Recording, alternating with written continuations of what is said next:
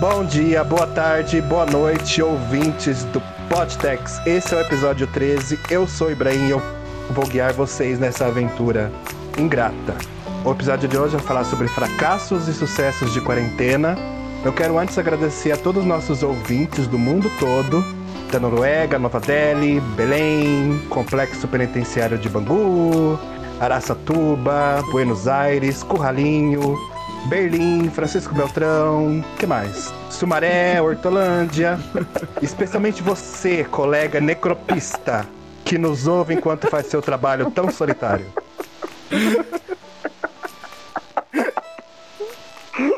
Ah, bom, o episódio de hoje a gente vai querer tá, falar de 2020, de quarentena. Esse inferno que foi 2020, esse inferno que foi quarentena. Fracassos e sucessos. A primeira coisa que eu quero falar é que um caso de sucesso de quarentena pra gente aqui, que, desse grupo, é esse podcast. Nós estávamos todos aborrecidos, entediados, sem nada melhor para fazer. Ah, quando apareceu um link no nosso grupo de WhatsApp sobre como criar um, um podcast, botar ele no ar, editar e tal. E a gente falou, ah, por que não? Né? Agora eu vou começar com as, com as apresentações. Eu quero apresentar nossos convidados, começando pelo Fernando. Oi! Enfim, é, sou Fernando, 33 anos, designer e à espera da vacina perfeita. Natália, a pior amiga do mundo. Pronto. A gente falou que esse episódio não ia ser sobre mim e não ia fazer DR fora da hora. Olha, não vou nem mais me apresentar. Mentira, eu vou sim. Eu já tinha até escrito aqui meu textinho, vamos lá. Gente, meu nome é Nate, né, do Disruptive Mindset. Hoje eu vou dar meus comentários sobre Disruptive Failures, do inglês é, fracassos. E por que, que eu vou falar só dos fracassos, né? Porque a quarentena em si, ela já é um fracasso. Então, quem fala de sucesso na quarentena é meio otimista demais, né? Que eu não, eu não gosto muito de gente otimista. E tem porque tem coisa que simplesmente não tem lado bom, gente. É isso. Obrigado. É, desculpa. Talvez fosse melhor eu não ter me apresentado, perdão.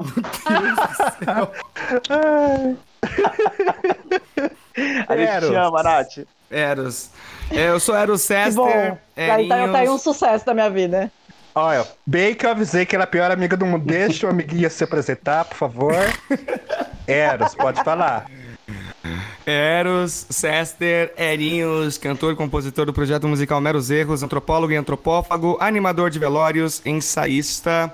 é, e 2020 tem sido um ano para o desapego, ou tudo vai dar errado. Se der certo, vai dar errado, ou eu não tô bom. Ai, ai. Ela, a Thaís Guabiraba. Oiê, eu sou a Thaís, 27 aninhos, quase 28, escorpiano aí. É, e hoje eu vim- aqui pra falar que deu tudo certo no que dava errado na quarentena. Everton, cidadão de, da Irlanda. Olá, gente, tudo bom? É, eu, já que todo mundo fala de profissão, eu tô desprofissionalizado há tanto tempo nessa quarentena que eu nem sei mais o que que é que eu faço da vida. É, mas enfim, morador de Irlanda e tentando sobreviver a essa quarentena com um pouquinho mais de paz, pelo menos, do que as pessoas que estão no Brasil. Então é isso. E ele, o André. Oi, tudo bem? Sou o André, tenho 28 anos, sou estudante de filosofia, de dramaturgia, sou tradutor e eu coleciono selos, coleciono moedas e coleciono fracassos também. É isso que eu quero dizer nessa introdução. Bom, gente, eu sou Ibrahim, eu escrevo contos e eu só quero a vacina. Por favor, vem vacina.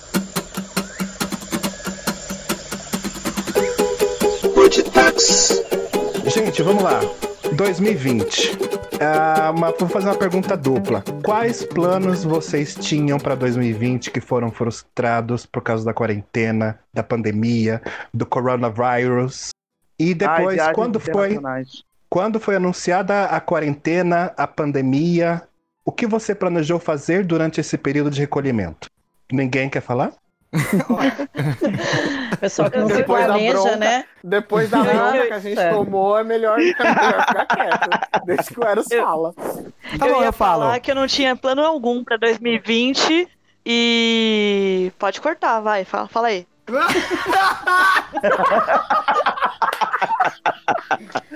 Olha aqui. Não, Jamais faria isso com sua lindíssima voz, meu amor. Eu tinha plano de ir pra Finlândia Thaís, conhecer minha sogra. Nossa, Sua sogra é finlandesa? Minha mãe. A mãe, a mãe da Thaís.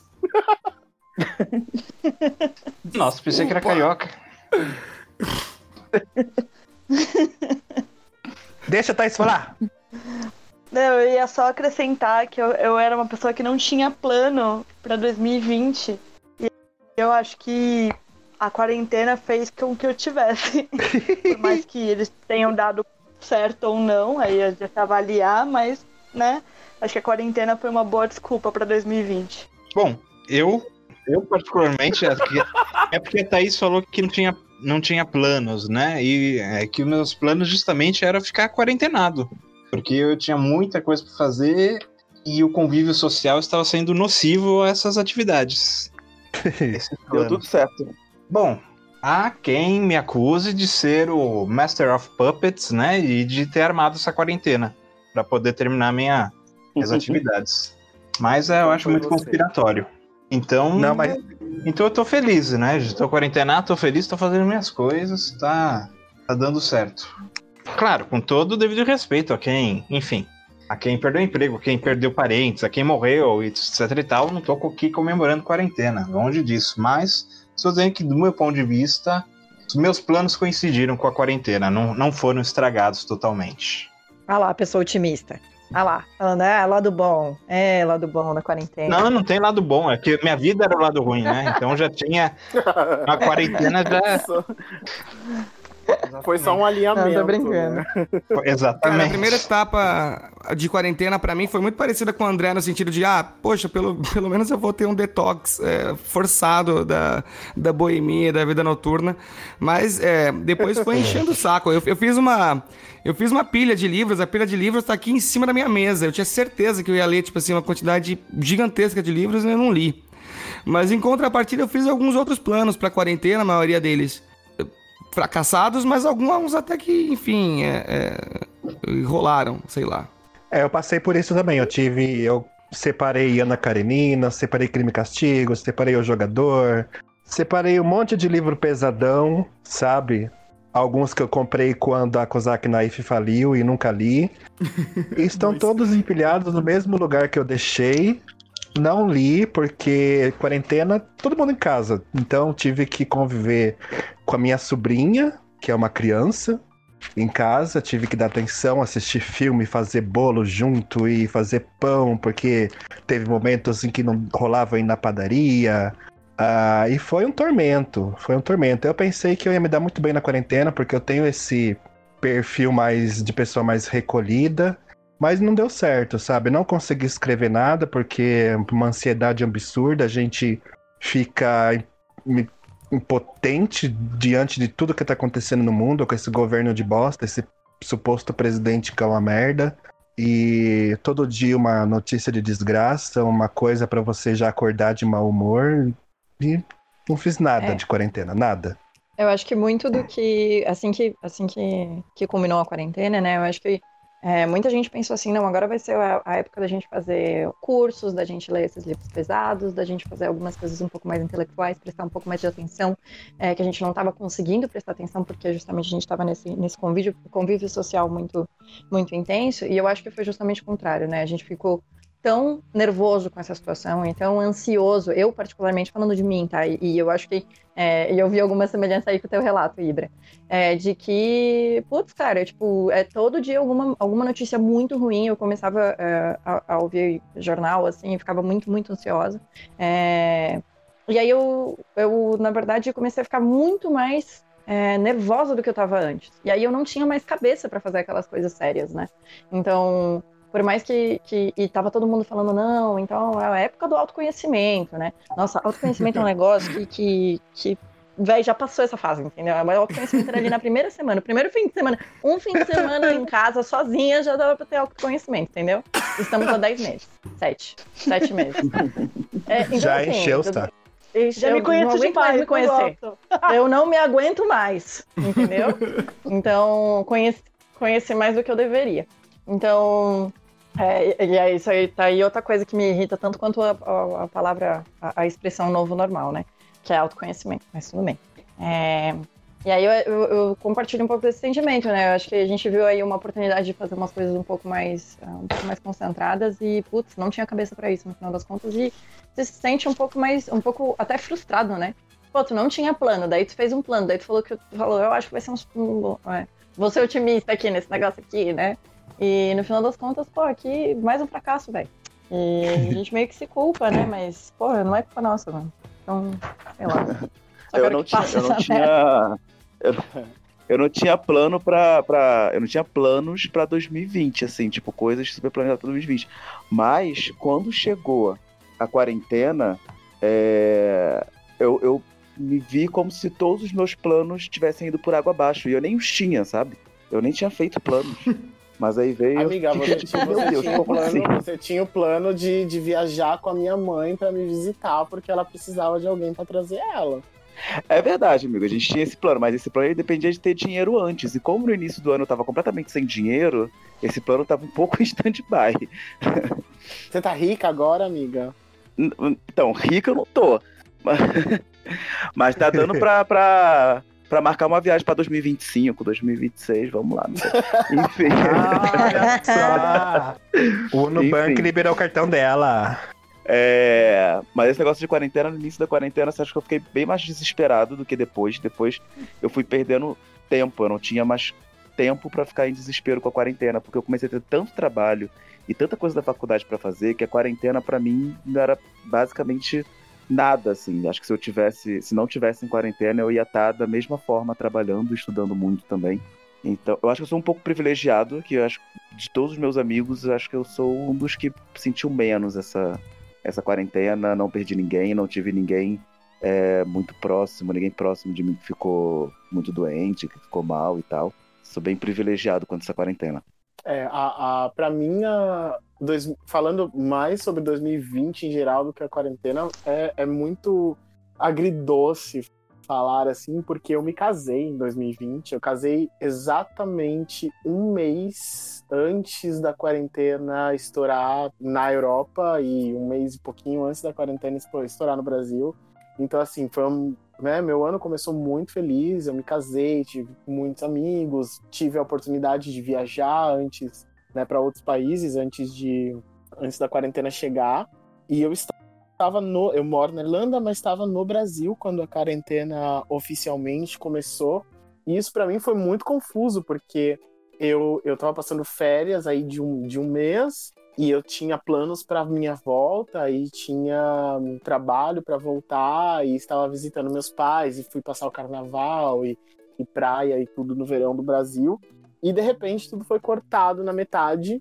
O meu marido foi também visitar no Brasil é, a minha família e conhecer um pouco mais os meus amigos. E ele chegou no dia em que o Brasil fechou né? Ele chegou na, na, da sexta para o sábado do lockdown isso foi muito estressante para nós. É, inclusive, assim, acho que um dos meus grandes sucessos da quarentena foi não ter me divorciado, porque foi muito, muito, muito difícil, assim, muito complicado. Grandes, meus grandes planos de quarentena era que meu visto saísse e eu conseguisse trabalhar em alguma empresa grande, alguma multinacional e, e começar, sabe, investir mais na minha carreira mesmo fora do Brasil. Isso foi totalmente cancelado. E a partir disso eu só fui vivendo, assim, tiveram pequenos planos, eu queria ter aprendido francês, eu queria ter feito mais exercício, porque é aquilo, né, a, a pressão da produtividade, ou já que estamos trancados, vamos fazer alguma coisa, e no fim foi muito, muita pouca coisa sendo feita, o podcast realmente aqui, a gente é, é uma das grandes vitórias, eu acho, né, de, da quarentena para a maioria de nós, se não para todos, porque a gente está aí gravando aqui agora o 13º episódio e com, com 11 episódios, se eu não me engano, a gente teve mil plays, que eu acho que pra gente que é uma coisa pequena e completamente despretensiosa, é incrível atingir uma meta dessa, sabe? E, e levando aí um bate-papo para as pessoas se distraírem, eu acho que, que é uma coisa que eu gosto muito na vida, de, de fazer as pessoas aproveitarem o tempo delas quando estão na minha companhia e dos meus amigos de alguma forma. E realmente esse podcast está durando aí meses e meses e meses, e eu espero que tenha um, um futuro muito grande também pela frente. Então, estou muito orgulhoso de estar aqui com vocês, gente. Beijo. Eu quero aproveitar um gancho do Everton falou sobre relacionamento e quando começou a quarentena, bem, eu já estava atento ao que estava acontecendo, tal, já estava acho que eu fui um dos primeiros a, a polemizar lá no, no, no WhatsApp, no grupo do táxi, que, gente, tá rolando uma coisa na China e, tipo, tá muito esquisito, tá muito estranha. A Organização Mundial da Saúde tá jogando uma toalha quente em cima e o negócio vai ficar feio. Isso acho que lá no começo de fevereiro, antes do carnaval, etc. Bom, enfim. Mas não era isso que eu queria falar. Ah, tá. Ah. eu queria falar sobre o, Eros, o Everton tocou no em relacionamento que, tipo, foi difícil resistir nessa quarentena, mas eu tava vindo numa toada, eu comecei o ano querendo terminar meu namoro. Eu tava fazendo um projeto de longo prazo, tipo, 120 dias para terminar o namoro. E daí quando começou a quarentena, a gente teve que tomar uma decisão, ou eu ficava na minha casa, porque minha mãe é grupo de risco, ou eu ia para lá e teria que ficar lá indefinidamente por, sei lá, um mês, 40 dias. E esse convívio, esse tempo, foi, foi muito difícil, foi muito chato, muito angustiante, muito aborrecido, mas também ele foi um tempo de ajuste em que cada problema que foi surgindo a gente foi superando.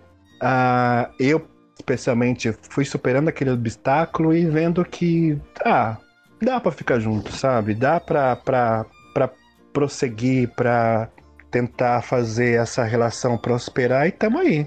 Até hoje. Te amo, amor. Ai, Ibra, que linda essa sua declaração de amor. Eu fiquei até. Nossa. Foi uma declaração. Mas. Te amo, amor, né? Eu, é que, eu queria aproveitar essa, essa, essa conversa que começou na China e terminou com Te amo, amor, pra, já, já que o tema é é, quarentena e, e, e, amor, que eu, tô, eu fico muito feliz. Eu tô aqui com o Fernandinho, amor, também te amo. Também te amo, a gente, amor. A gente tá casado há um ano e meio é, e o nosso nossa certidão Alexa, de casamento.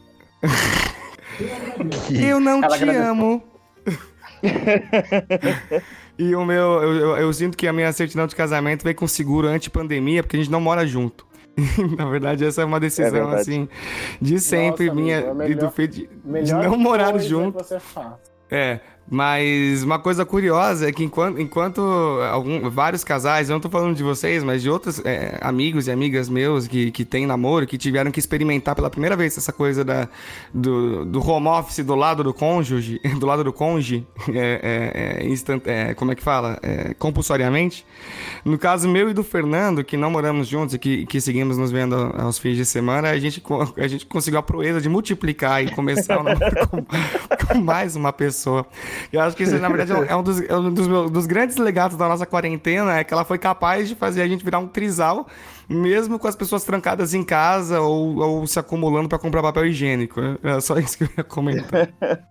mas, mas você sabe que, não, no caso, não trisal, porque, né, isso é o caso de vocês, mas eu tenho alguns amigos, mais, mais de cinco, que começaram relacionamentos na quarentena. E eu achei isso uma coisa muito interessante, né? Porque é a carência, é, né? Muito se fala, muito se fala, mas, mas então, mas tem a carência, mas ao mesmo tempo também tem a, um, um ponto. Isso discutindo com um amigo meu que começou um relacionamento na, na quarentena, de você ter paciência realmente para esperar para ver a pessoa, sabe? De desenvolver uma coisa mais devagar, de ter menos acesso a tudo que está em volta e você conseguir ter ali um foco para realmente entender o que está acontecendo ali no relacionamento, né, para decidir que, que vale a pena estar com essa pessoa, porque a gente acabou na quarentena tendo que focar muito, muito especificamente em coisas que estavam ao nosso alcance, né? Porque você não podia sair, você não podia fazer grandes coisas, então acho que a gente acabou tendo que focar em relações e, e, em atividades que teve muita gente que se divorciou, sim, que, que terminou relacionamento, que se separou, mas também teve muita gente que foi capaz de começar relacionamentos e que não eram capazes há muito tempo. Eu acho que isso é interessante é, da gente pensar também. A Nath falou que odeia o autoconhecimento, e eu também acho cafoníssimo essa ideia, principalmente a pressão né, de, de ter que se autoconhecer. Mas é interessante, porque né, foi, foi um momento de, de, de se ver sozinho, de se ver trancado, de se ver sem opções, sem fugas, as fugas mais fáceis da vida, né? Que é o bar, é a festa, é, é a galera e a boemia. Eu acho que, que pode ter sido interessante bastante. É, isso, isso que você fala é engraçado que, tipo, hoje em dia tudo é tão rápido, né? Tipo, eu e o Eros, quando a gente foi conhecer o Caio, a gente marcou, tipo, 14 dias e tal, vai ficar 14 dias de isolamento direto, pra depois se encontrar. Imagina hoje em dia, a galera ficando 14 dias sem encontrar a pessoa que conheceu. A gente ficou fazendo As chamada de pessoas- vídeo as com ele pessoas- por quatro meses, cara. quatro meses, mano. Antes de encontrar ele, é verdade. Por causa da quarentena. Cara, mas eu acho que as pessoas têm que agradecer a quarentena, porque assim, mano, vamos combinar, né? Que se passaram quatro, quatro meses isolados juntos e deu ruim, é porque vamos combinar que já não tava 100% antes, então assim, ave quarentena. Mas, só, bem rápido, eu, eu, meu terapeuta, ele, ele trouxe pra mim uma coisa dessa. Do que você falou, de tipo, porra, passou quatro meses e aí terminou só quatro meses junto. Mas é porque tem muito. A fala dele foi que tem muita coisa que a gente. Muitos problemas, muito, muitas questões de casal que quando no, no dia a dia pré- pré-quarentena, né? No dia a dia normal, você vai lidar ali num período de um ano, dois anos, para ir percebendo, para ir se incomodando. Na quarentena fechado, tudo tem um- uma, uma potência tão maior que acaba, né, trazendo muito mais à flor da pele as coisas. E talvez se você lidasse com isso mais devagar, não seria uma coisa para ser um término, poderia ser uma coisa muito mais bem resolvida de outras formas, com conversas, mas quando você está trancado, quando você não tem mais o que fazer e toda a pressão de, do mundo desabando ao seu redor, aí tem muita gente que não aguenta mesmo, né? Uma experiência análoga a isso é a experiência dos velejadores, né, dos veleiros.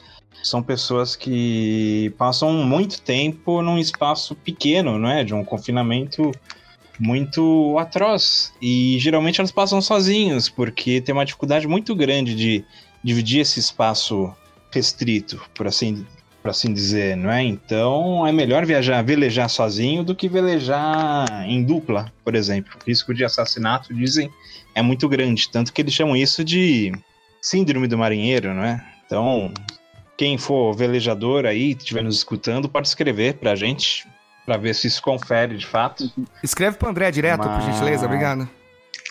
Escreva porque eu adoro o mundo náutico, inclusive se o Amir Klink estiver escut- escutando, por favor, Claro. beijo Amir Klink. Inclusive a filha do Amir Klink, a Tamara Klink, ela tá velejando, tá velejando sozinho. Sozinha, né? Deixou o namorado nas Canárias e tá indo. Canalha. Porque É. velejar em dupla é impossível, né? Pra mim, a quarentena é experiência. A quarentena é um, é um grande vele... Poxa, um velejamento em dupla, não é? Quem tá confinado com com o seu cônjuge. Graças a Deus eu tô com- confinado com um robô. Não quero fazer propaganda, mas é um robô que chama Alexa. E é uma experiência muito similar ao filme Her. Porque ela não está funcionando direito, né? Até ela está me abandonando. Essa é a hora que o Jean, está, fa- o Jean está fazendo falta para falar da experiência dele com a Alexa também, né? O Jean é uma um pessoa mais pra Alexa. cima, né? Mais positivo, então acho que a Alexa dele ainda tá com ele. Mas a minha não. carinha, ele, ele é o carinha alegre do TI, né? Então É. a Alexa é feita pra ele. A minha não se manifesta muito. Ela tá aborrecida. E aí fica a dica, o filme Her, né? O filme de um sujeito solitário, ele não está em quarentena, não é? Mas é um, um sujeito solitário que fala com robôs, com inteligências artificiais. Boa. Bom, que- quero chamar a Thaís pra falar. Ela é do setor de cultura. Como é que foi pra, pra ela, que é desse setor, pro pessoal que trabalhava com ela, que ela conhece, que, enfim, como é que foi esse, esse período de horror pra esse setor que sofreu tanto? Bem, eu comecei a quarentena cancelando um evento com 10 dias de antecedência. Então você- vocês podem imaginar é, o, o caos que foi de, de ter que, do nada, você. Tudo que você planejou, tudo que tinha programado ser, ser cancelado, porque a gente né, tava numa iminência de que todos vamos morrer por conta de um vírus que a gente não conhece. É, então eu, eu, fui vendo muitas coisas pararem, eu acho que não só no setor cultural, é, mas também na, no setor de, de quem trabalhava com restaurante, porque eu, eu tava dividida nessa, nessa, nesses dois tipos de trabalho, né? Tava trabalhando com produção, fazendo produção de evento e, e também trabalhando é, no setor de alimento. Eu acho que foi para todo mundo um, um, um, momento muito de pânico, assim, de incerteza sobre o futuro, sobre será que vamos retornar, será que a gente vai conseguir produzir de novo alguma coisa. E eu vi muita gente reinven se reinventando nesse momento de transformação do, do que era para ser feito pessoalmente numa versão online, né? Então a gente começou a ter as lives, começaram a ter os shows online e por um, um momento isso fez muito sentido, mas depois também é, deixou de fazer sentido. As pessoas não queriam mais é, participar de live, as pessoas queriam, sei lá, né? A gente já tá em casa, vou fazer qualquer coisa que ocupe minha mente, que não seja ficar é, assistindo uma live no Instagram, no, no YouTube, etc. Mas agora a gente está no momento, a gente está falando agora, a gente está em novembro, né? É, falando de um momento onde a, os espaços culturais estão reabrindo. Né, os museus estão reabrindo, os SESCs estão reabrindo, é, os, os, a gente tem exposições que estão é, sendo inauguradas, a gente tem um movimento cultural muito grande de incentivo para que as pessoas é, vão para esses lugares. Né? A Pinacoteca está com uma exposição do Gêmeos que não tem mais vaga, não tem mais nenhum ingresso disponível é, para a gente. Então, é, a gente passou por um momento de completamente pausa é, em relação à, à, produção cultural e depois a gente teve um, um, pequeno movimento e agora as coisas estão voltando como se a quarentena nunca tivesse existido.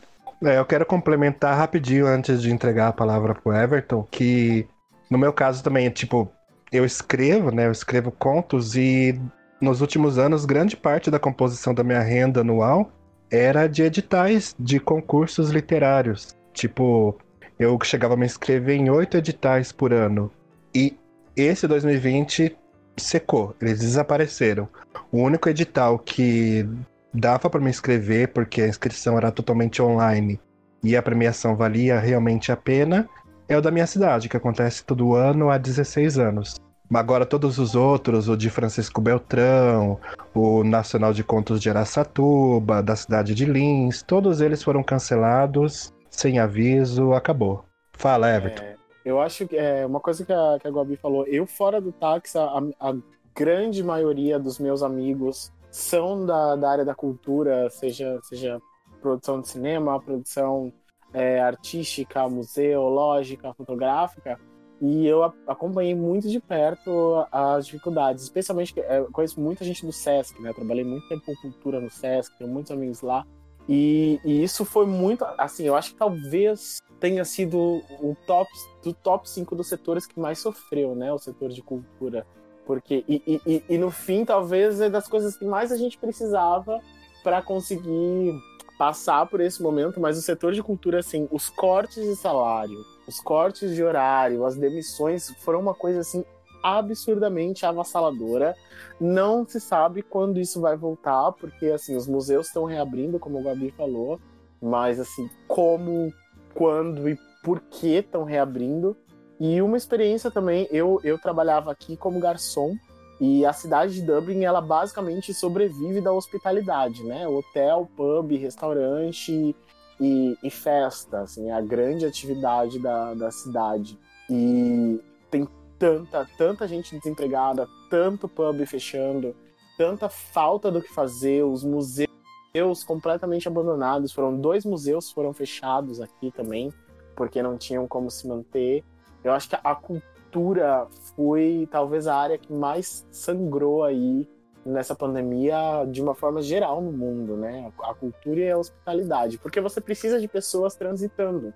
Quando você é parado, você é proibido de transitar, o que você faz, né? Com, com, com, com quem trabalha e, e, e com o dinheiro que entra para manter eu acho que foi dos setores mais complexos de, de, de profissionais assim afetado. Total, total.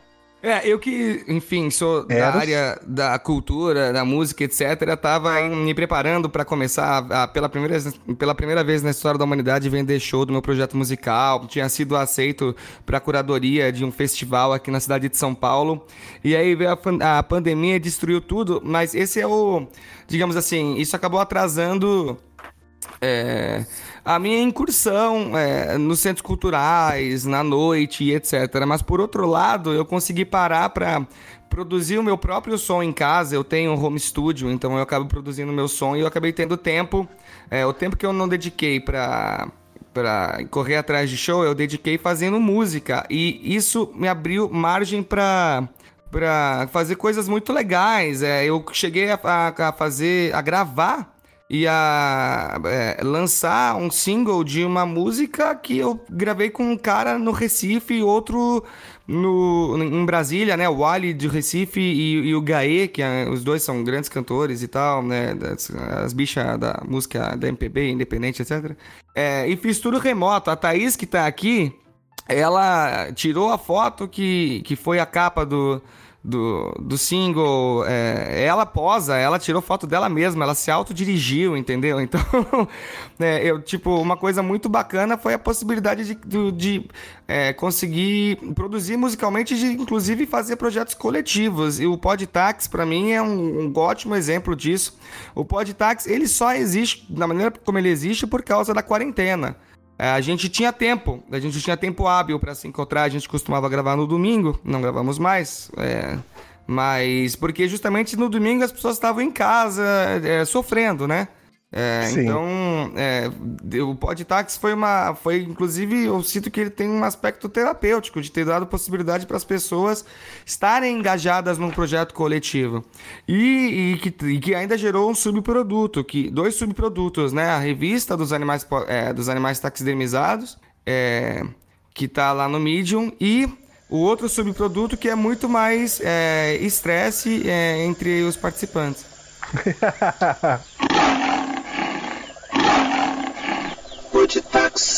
Olá, você ouvinte do Brasil, do México, da Alemanha e da Irlanda. Você está ouvindo o podcast Animais Taxidermizados. Para você que ainda não nos segue, estamos no Twitter, no Instagram e no Facebook, arroba taxidermizados. Acompanhe nossas redes Deem seus likes, e a sua opinião. Você também pode nos ouvir em outras plataformas como Deezer, Apple Podcast, TuneIn, Google Podcast, SoundCloud, YouTube e Anchor. Dúvidas? Nos escreva em animaistaxidermizados.gmail.com Mandem suas cartas de amor, os seus beijos, as suas interrogações e tudo mais que você sentir vontade de nos dizer. Estamos aqui para te ouvir. Podcast Animais, Animais Taxidermizados. taxidermizados. Vamos passar para um próximo tema. Sei lá, alguma descoberta inesperada durante a quarentena? Algo, algo que vocês aprenderam, descobriram, se interessaram, começaram a se interessar durante a quarentena? Eu gosto de romance de espionagem. fazer pão? Oi? Eu já sabia fazer pão e aprendi que gosto de romance de espionagem. Gente, Mas- Eu aprendi a fazer pão na quarentena também. Voyeur. Muita conserva, né, também. Muita fermentação. Aprendi a fazer kimchi, fazer kombucha, aprendi, como chama? Aquele outro alemão, repolho azedo, né? Enfim, muita conserva, Chucrute. muita fermentação. É, pois é. Eu acho que o grande, o grande ensinado culinário da, da quarentena foi justamente lidar com alimentos conservados e com alimentos que passam por algum tipo de processo de, de fermentação, né?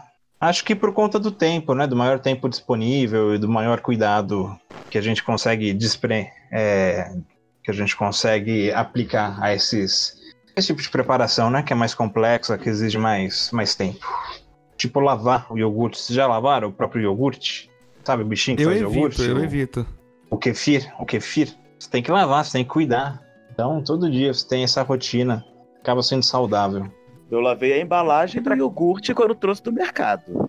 Não, tem que tem que pegar a levedura, cuidar da levedura. kefir, né?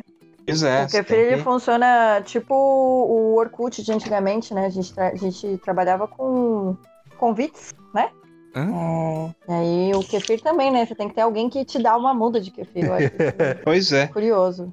Antigamente minha avó, dá esse presente, aquela coisinha minha avó chamava isso de pão de Jesus Cristo. Você tinha que dar o fermento do seu pão pro seu vizinho, para seu, pro seu parente, e ele ia cultivar o pão e ia dar o fermento para outra pessoa.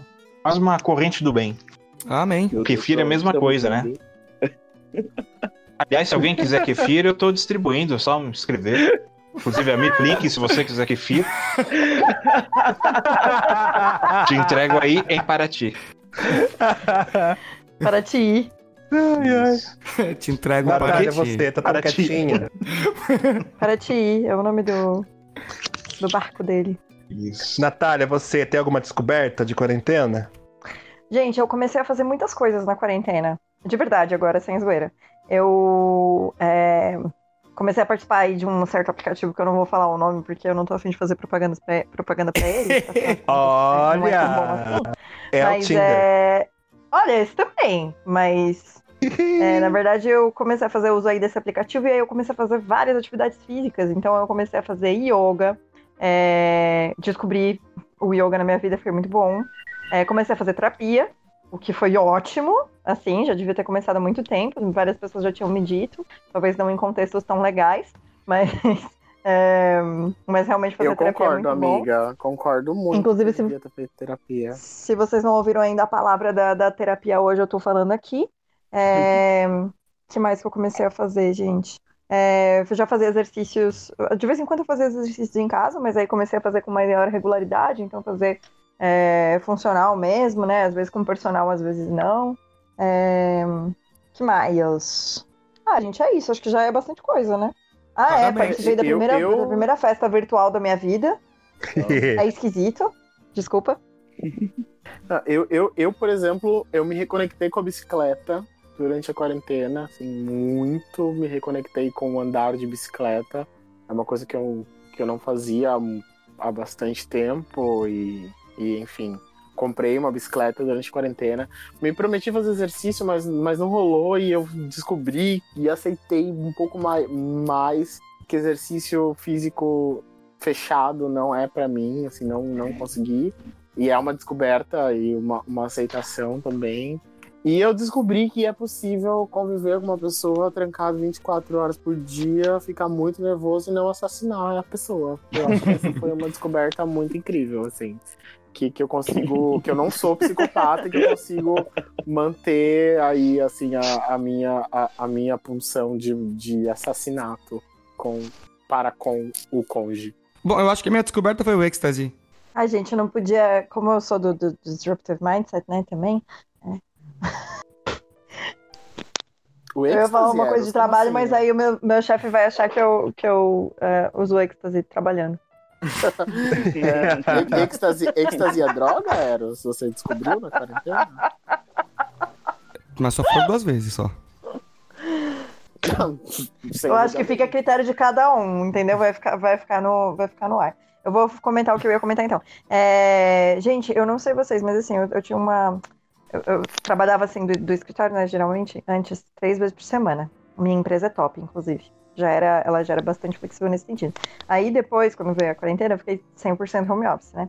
Aí, o que, que eu falei? Caraca, velho, não vai rolar, porque eu não vou conseguir trabalhar nada. Eu tinha muita dificuldade de concentração quando eu ficava em casa. E, e uma das descobertas também da, da quarentena foi isso, né? Descobrir que a gente pode ser produtivo, inclusive a gente tem que tomar muito mais. Tem que tomar muito cuidado para não. É, para ter os, os horários determinados, né? Do que é trabalho o que é lazer quando você tá em casa. Porque eu tinha muita dificuldade de trabalhar de casa.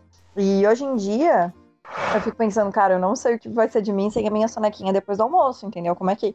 Se a minha empresa não fizer um quarto da sonequinha, como que eu vou para lá? Entendeu? Aí eu vou ter que voltar para casa pra tirar a sonequinha, entendeu? Poxa, amiga, E que Vai ser problemão. um pouco difícil.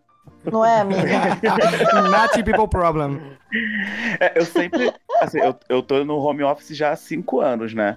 Então, pra mim, isso foi tranquilo. Só que, assim, com a quarentena, que várias pessoas passaram a ter, tipo, menos trabalho, que as empresas fecharam e tal, eu passei a ter o dobro do trabalho. Então, eu passei a trabalhar muito mais na quarentena E estudar muito mais também, tudo dentro de casa. Ou- É, uma grande quarentena mesmo que eu fiz. Ô Fê, você, você começou faculdade na quarentena, não foi ou não? Foi antes? Não, eu comecei a faculdade em janeiro. E aí, quando a gente, en- quando a gente entrou na quarentena, eu já tava na faculdade. Eu- Alguém mais? Eu ia falar que eu comecei a quarentena falando assim, vou largar tudo, por que, que eu vou voltar a fazer produção cultural? Eu vou vender bolo e ser feliz. E chego nesse ponto da quarentena aprendendo modelagem online.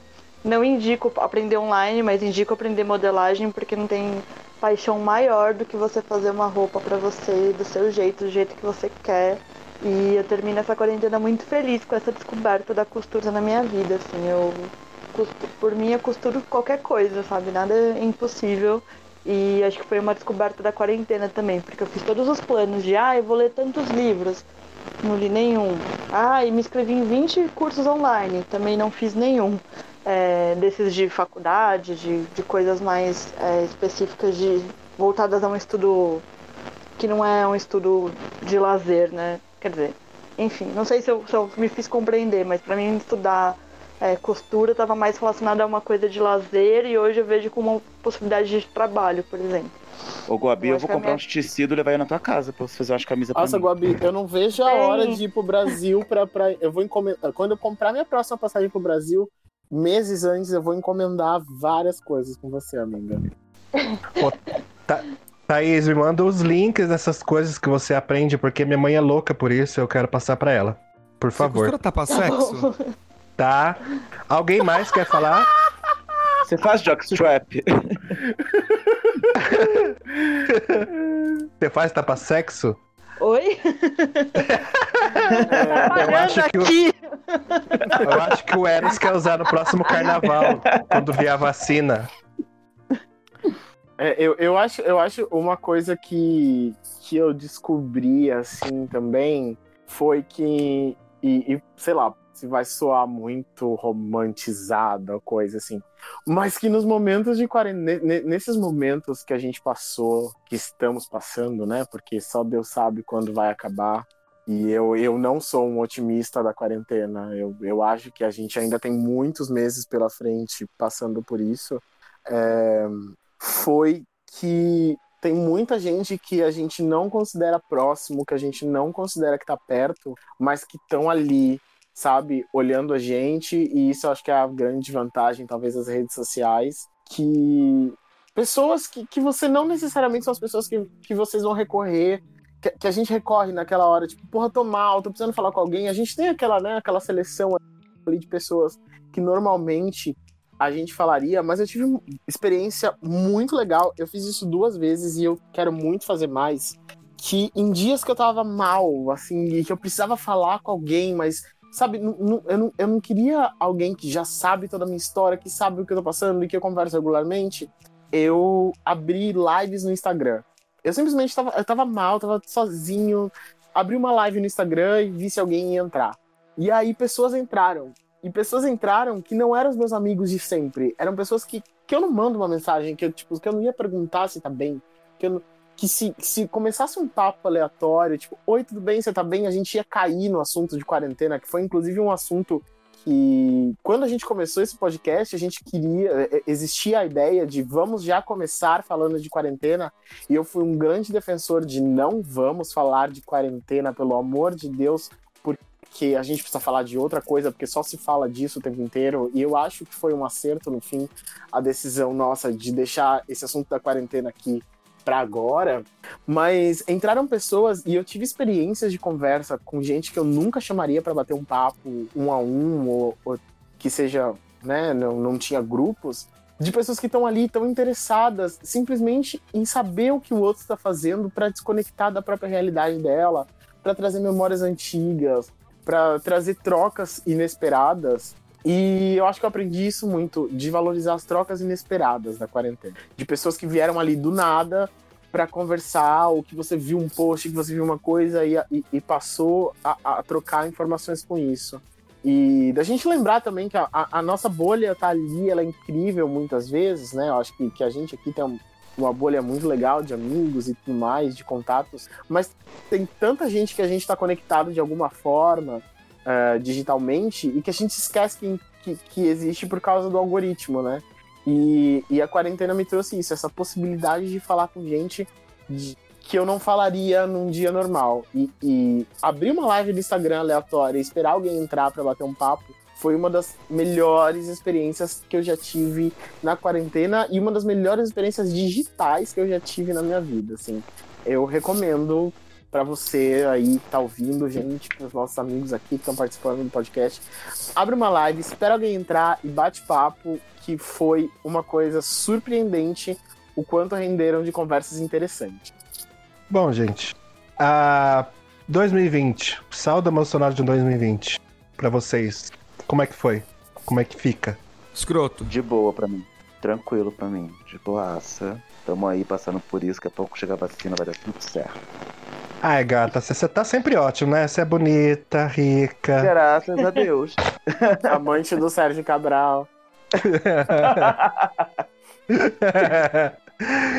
ai, ai. Pra você, Everton.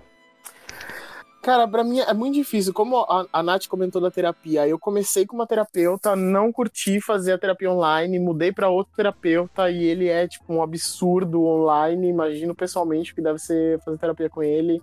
É, eu passei por muita dificuldade de relacionamento e de, eu tenho muita dificuldade em ficar sozinho, fazer coisas sozinha. Eu sou uma pessoa muito coletiva, muito, muito grupal, entendam como quiserem. E, e foi muito difícil uh, conviver comigo mesmo, mas sinceramente eu descobri que eu sou muito forte para sustentar os outros uh, nesse momento, porque eu, eu, me obriguei a ser muito forte para sustentar todo todos o resto que estava ao redor de mim, mas que também tá tudo bem se fuder e, e deixar o sentimento de tristeza e fracasso entrar no nosso coração, porque é o que traz equilíbrio. Para você, Thaís? É, para mim, eu acho que foi o momento de tirar umas férias que eu não tirava há um tempo. Eu me 2019 foi um ano muito difícil, muito complicado, de muitas mudanças que a gente depois posso avaliar se foram positivas ou não, mas eu é, trabalhava em três lugares, nunca tinha dinheiro, não conseguia sair com os amigos. Foi um ano muito complicado. Eu acho que 2020 foi o um ano de sentar comigo mesmo e falar: tá, e aí, e agora? Vamos cuidar de você mesma, né? Vamos se olhar mais, vamos fazer coisas para você. E eu acho que, que nesse sentido foi o saldo de quarentena, não, não, vou, não vou avaliar o saldo de 2020, porque eu acho que coisas que aconteceram antes da quarentena é, podem interferir, mas o saldo da quarentena é positivo. E negativo para Covid. melhor, melhor, melhor negativo da vida, né? Já que o Ibra não me chamou, eu vou me chamar. É... Meu sentimento é, véi, saudades da vida anterior, né? Não de 2020. É e algum tipo de esperança, assim, pela frente, pelo cenário político, é, porque tá tudo tão ruim que eu, eu, eu não eu quero tomar muito cuidado em falar isso, que é não pode piorar, mas eu acho difícil aí que piore tanto, tanto, tanto assim, então é, tem uma certa esperança. É, é...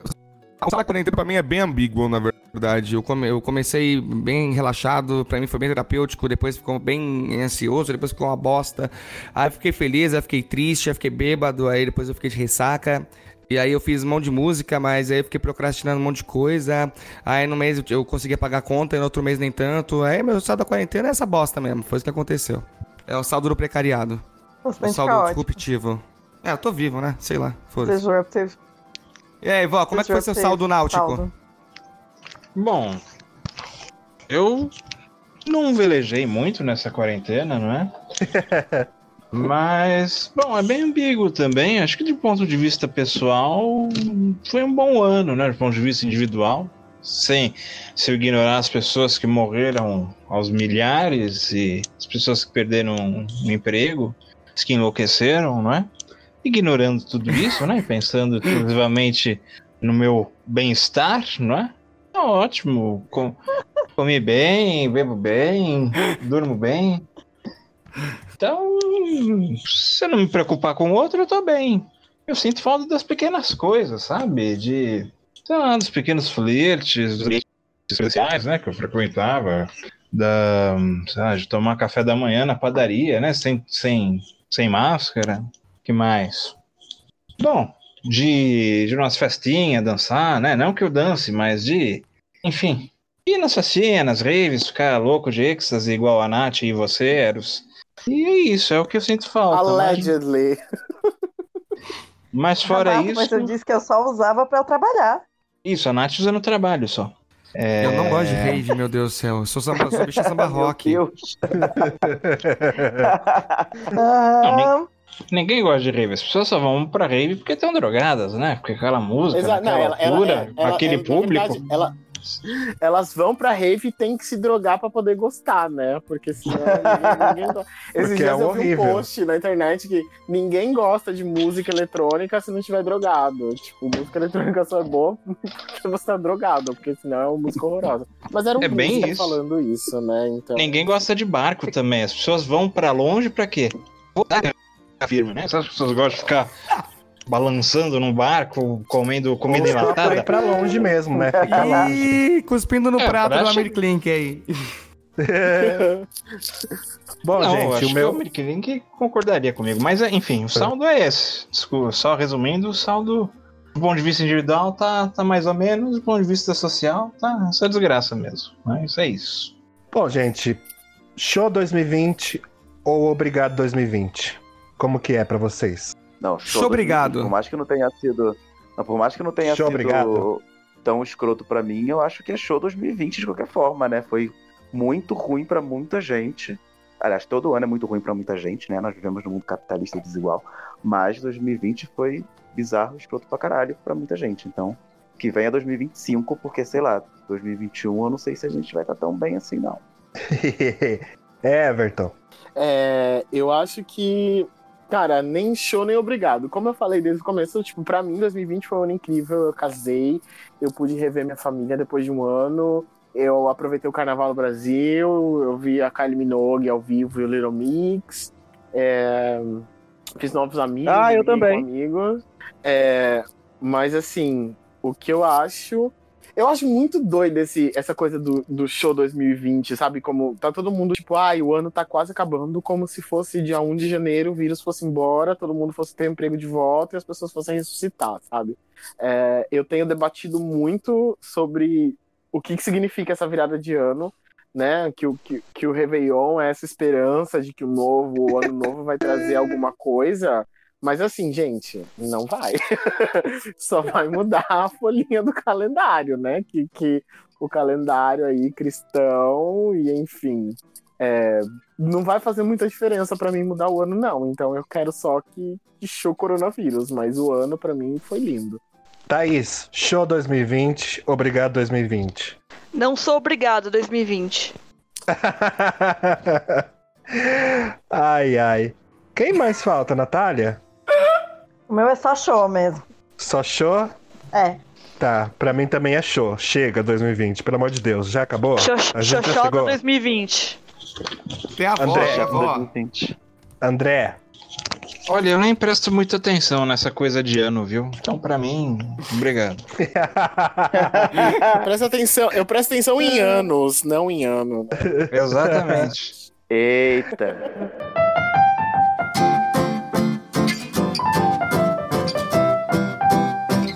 Ai, gente. Eros, É, vamos né? chamar a Dé. Bora, gente, seguinte.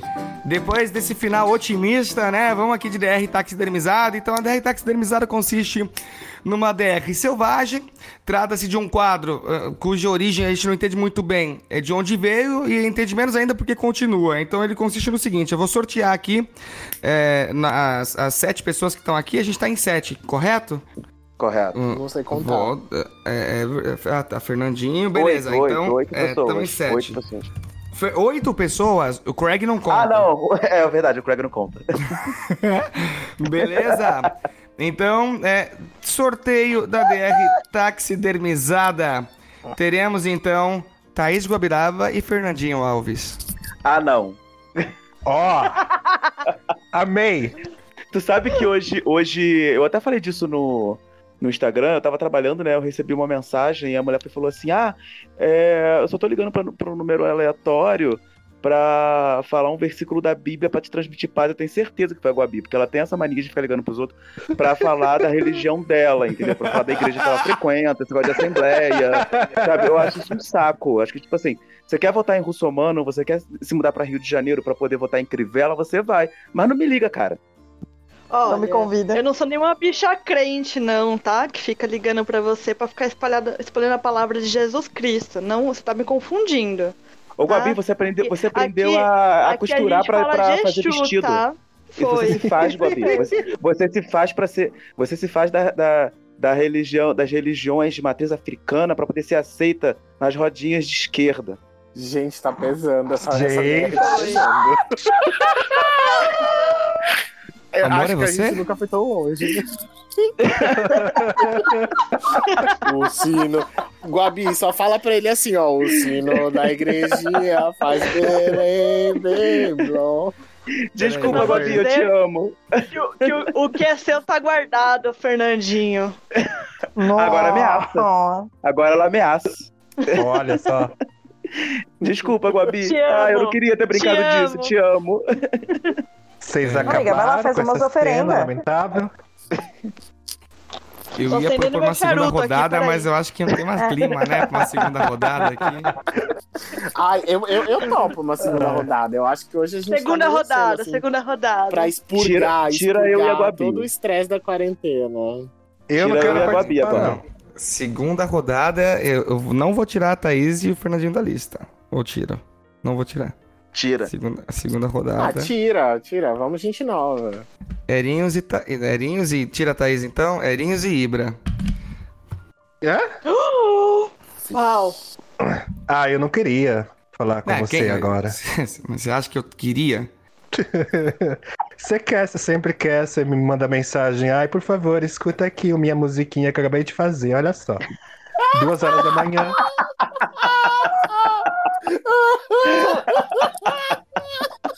Eros, reage, amigo.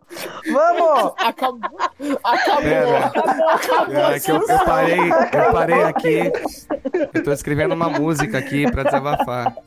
Não, mas é, o Ibrahim fala como se, como se ele me ligasse às, às três da manhã pra falar assim.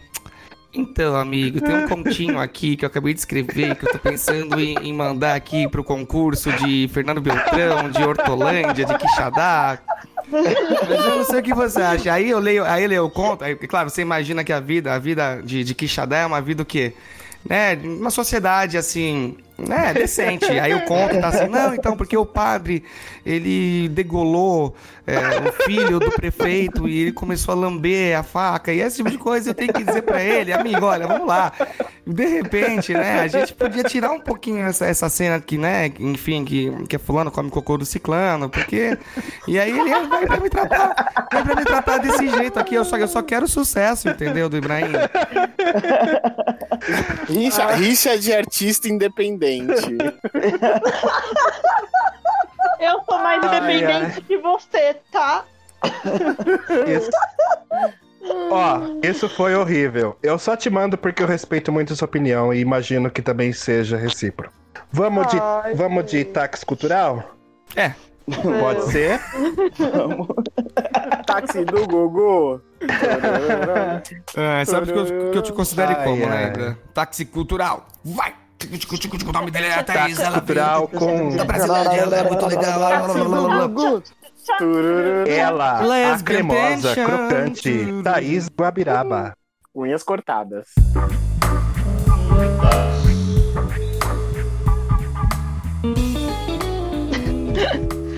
Olá, gente. Esse é o nosso táxi cultural.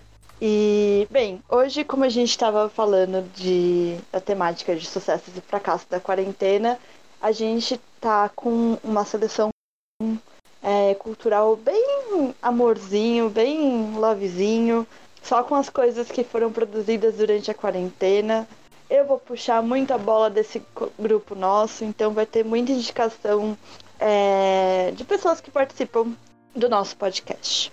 Eu vou começar é, indicando pod- alguns podcasts que surgiram durante a quarentena, né? Como nós também surgimos durante a quarentena, acho importante falar é, de esses diversos trabalhos que acabaram surgindo nesse período, como por exemplo o podcast Educa Xingu, do grupo de pesquisa em educação ambiental e em saúde da Amazônia, da Unifespa, é, o podcast Chora Acadêmica, ou melhor, Mandei a Acadêmica Chorar, do arroba Chora Acadêmica no Instagram. É, duas amigas que discutem questões sobre academia, é, para além da- da- do, do blá blá blá que estamos acostumados a ouvir. E um podcast que surgiu recentemente, do nosso amigo Gaê, chamado A Ponte, que fala sobre música. É, na parte das escritas, eu queria indicar a nossa revista, Animais Taxonomizados, que está no Medium, é, com produções de todo mundo aqui do podcast, alguns textos é, inéditos, alguns outros discutindo coisas que foram discutidas nos episódios. É, queria indicar o texto do Eros por uma crítica LGBTQIA+, anticapitalista, do arroba underline erinhos, com dois Os, e o, o texto do chamado Jairo, do Ibrahim, arroba Ibrahim Freitas, no Medium. Aliás, gente, leiam tudo que eles escrevem, é muito bom, é um conforto no coração, um abraço apertado. Leiam, só, só leiam.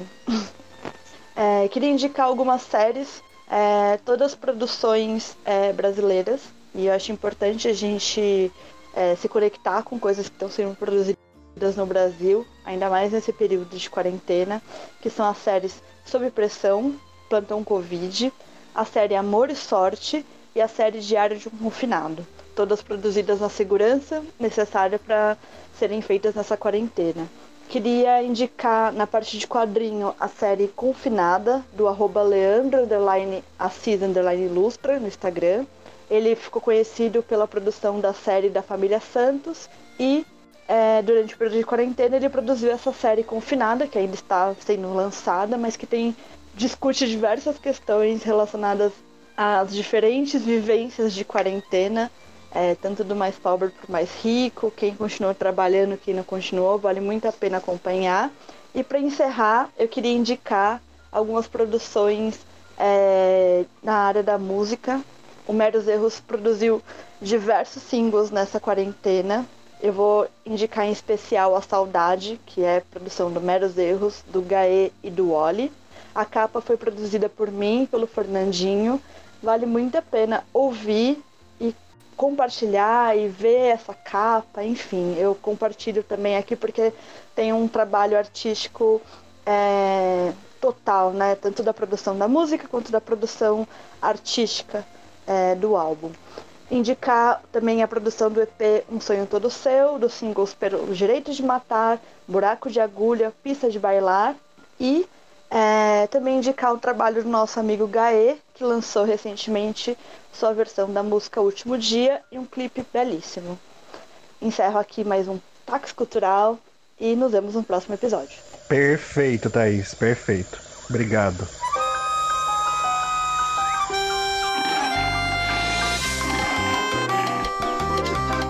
Gente, acabou, né? Infelizmente, felizmente, esse foi o episódio 13 do Podtax. A 13 gente define. sentimos muito que você tenha ouvido. É, sentimos muito que você tenha ouvido, ouvido isso. Muito obrigado. Desculpa! Desculpa, Quem conseguiu a gente chegar até tentou. aqui. a gente não tinha nada melhor pra fazer. E se você tá ouvindo isso, imagino que você também não. Também. Yeah! Ai, ai. É, agradecimento ao Diego Godinho, nosso produtor executivo. É Então, beleza, agora vai todo mundo pros seus cursos. É nós que vou. Obrigado, Diego. Obrigado a todos. Foi uma delícia. Valeu, Di! É, vai.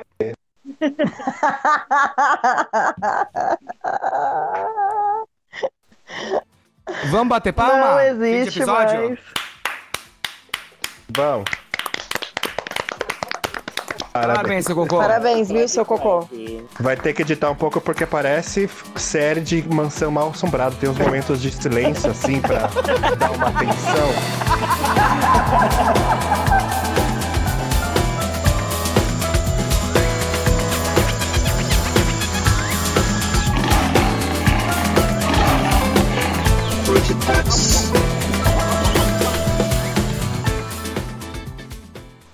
Mano, um episódio sem o Bom, Jean não é gente, episódio, velho. Para. Ah, Triste. Ninguém é, É, substituível. tristeza, cadê Jean? Amigos, Nossa. troco por outros. Ah, É, é minha vez de dizer isso, Sabe. caralho. Depois daquela vez que o Fê falou pra mim. Não esqueci nunca mais. Gente, a mágoa, a mágoa. Pega pro coração. ela guarda rancor. causa, causa Meu criança. Deus. A Nath, imagina. rancor, Nath, Nath, rancor, que? Que? Olha, gente, vamos parar de falar sobre mim, que essa porra não é sobre mim, não. A, Na- a Nath, eu tive uma mini treta com ela e até hoje ela não superou ainda. Então, enfim. Ai, que eu você acho se que você engana, é tretado Natália. comigo Esse é hoje. o Podtech surpresa sobre você. Você que é maluca. Arquivo confidencial. Arquivo taxidermizado. Gente, é, é, Outra cara da Ibrahim, quarentena, né? Ibrahim, dirige essa porra, Oi. vai? Por favor. Pode começar? Vamos lá. Pelo amor de Satanás, Pode colocar? por favor. Na bunda.